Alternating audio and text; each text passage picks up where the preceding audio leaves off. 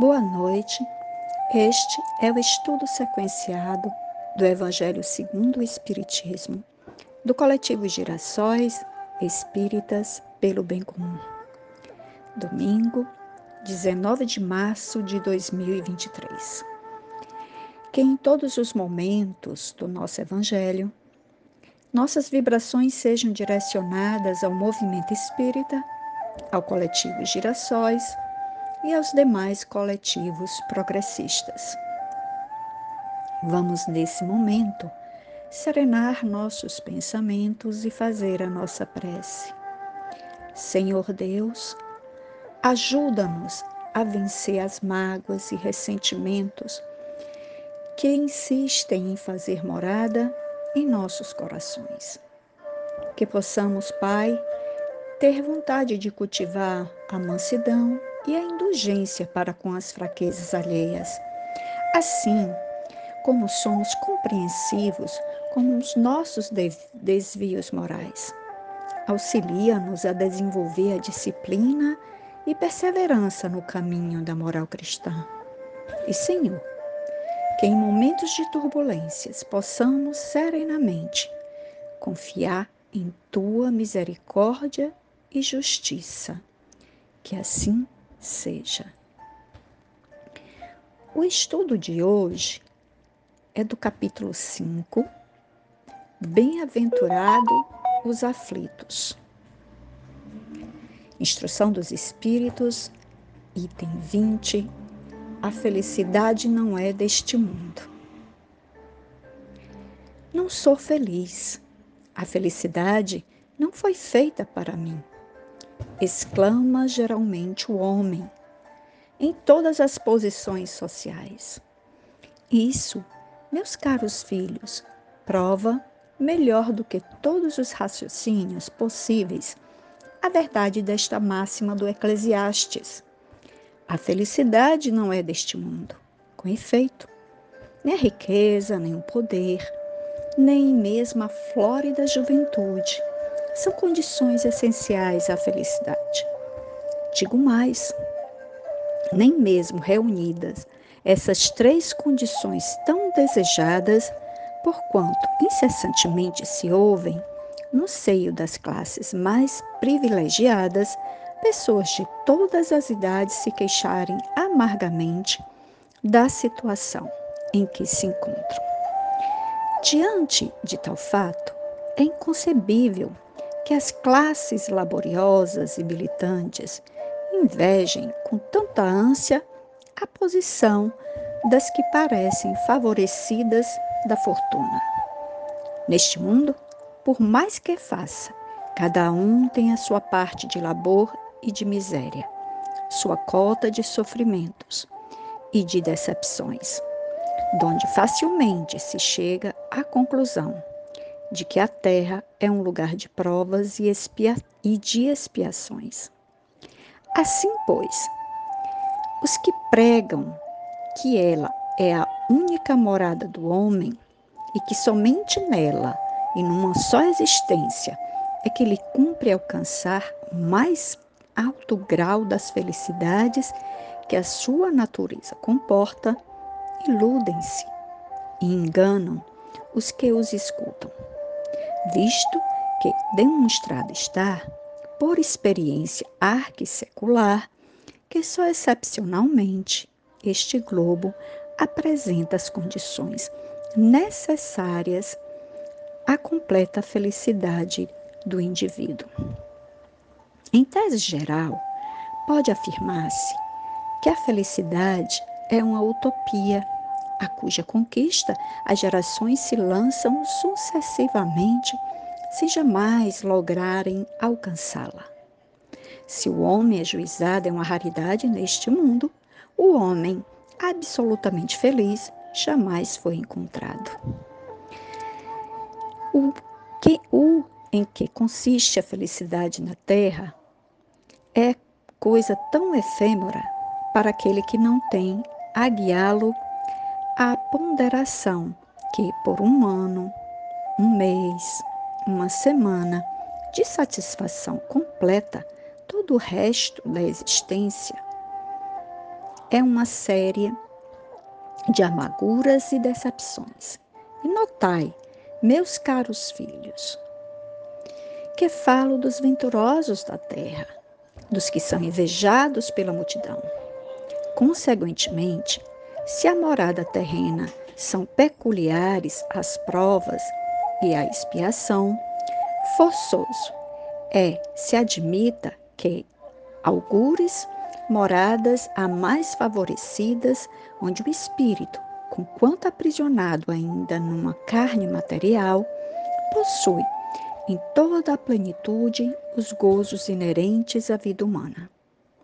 Tal a razão porque Deus semeou no vosso turbilhão esses belos planetas superiores para os quais os vossos esforços e as vossas tendências os farão gravitar um dia, quando vos achardes suficientemente purificados e aperfeiçoados. Todavia, não deduzais das minhas palavras que a terra esteja destinada para sempre a ser uma penitenciária. Não, certamente, dos progressos já realizados, podeis facilmente deduzir os progressos futuros e dos melhoramentos sociais conseguidos, novos e mais fecundos melhoramentos. Essa a tarefa imensa cuja execução cabe à nova doutrina que os Espíritos vos revelaram. Assim, pois, meus queridos filhos, que uma santa emulação vos anime e que cada um de vós se despoje do homem velho. Deveis todos consagrar-vos à propagação desse Espiritismo que já deu começo à vossa própria regeneração. Corre-vos o dever de fazer que os vossos irmãos participem dos raios da sagrada luz. Mãos, portanto, à obra, meus queridos filhos. Que nesta reunião solene todos os vossos corações aspirem a esse grandioso objetivo de preparar para as gerações por vindouras um mundo onde já não seja vã a palavra felicidade. Esse texto né, do Evangelho foi de François Nicolas Madeleine, cardeal de Morlot, Paris, 1863. Para continuar né, o estudo de hoje sobre a felicidade, que não é deste mundo, né, é, vou ler uma leitura complementar da Revista Espírita, de 10 de fevereiro de 1860, uma comunicação recebida pela médium senhorita Eugênia. O nome do texto é Felicidade. Qual o objetivo de cada indivíduo na Terra? Quer a felicidade a qualquer preço. O que determina que cada um siga uma rota diferente? É que cada um de nós espera encontrá-la num lugar ou numa coisa que lhe agrada. Particularmente, uns procuram a glória, outros a riqueza, outros ainda as honrarias. O maior número corre em busca da fortuna, que, em nossos dias, é o mais poderoso meio de obter tudo. Ela a tudo serve de pedestal. Mas quantos veem realizado esse anseio de felicidade? Muito poucos. Perguntai a cada um dos que chegam e se atingir o objetivo a que se propunham. São felizes? Todos responderão que ainda não. Porque todos os desejos aumentam na proporção daqueles que são satisfeitos. Se hoje há tanta gente que se interessa pelo Espiritismo, é porque, depois de perceberem que tudo é quimera e, não obstante, querendo alcançá-la, experimento no Espiritismo a riqueza e a glória. Experimentaram o Espiritismo como experimentaram a riqueza e a glória. Se Deus pôs em nossos corações essa necessidade tão grande de felicidade, é que ela deve existir em algum lugar. Sim, confiai nele mas sabei que tudo quanto Deus promete, deve ser divino como ele, e que a felicidade que buscais não pode ser material. Vinde a nós, todos os que sofreis. Vinde a nós, todos os que necessitais de esperança. Porque, quando tudo vos faltar na terra, nós aqui teremos mais do que reclamam as vossas necessidades. Mães desesperadas, que vos lamentais sobre um túmulo, vinde aqui. O anjo que chorais vos falará, vos protegerá, vos inspirará a resignação, as penas que suportastes na terra. Vós todos, que tende, tendes insaciável necessidade de, da ciência, dirigi-vos a nós, pois somente nós podemos dar ao vosso espírito o alimento necessário. Vinde, e nós saberemos achar um alívio para cada uma de suas feridas. Por mais abandonados que pareçais, há espíritos que vos amam, estão prontos a vô-lo provar. Falo em nome de todos. Desejo que venhais pedir-nos conselhos, pois estou certa de que voltareis com a esperança no coração. Do Espírito está El Sigamos agora para a nossa prece de encerramento.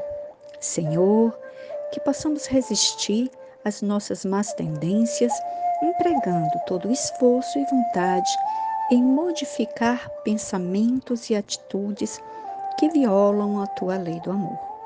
E assim podemos colaborar para que nossa morada terrena evolua para um estado mais feliz, que assim seja.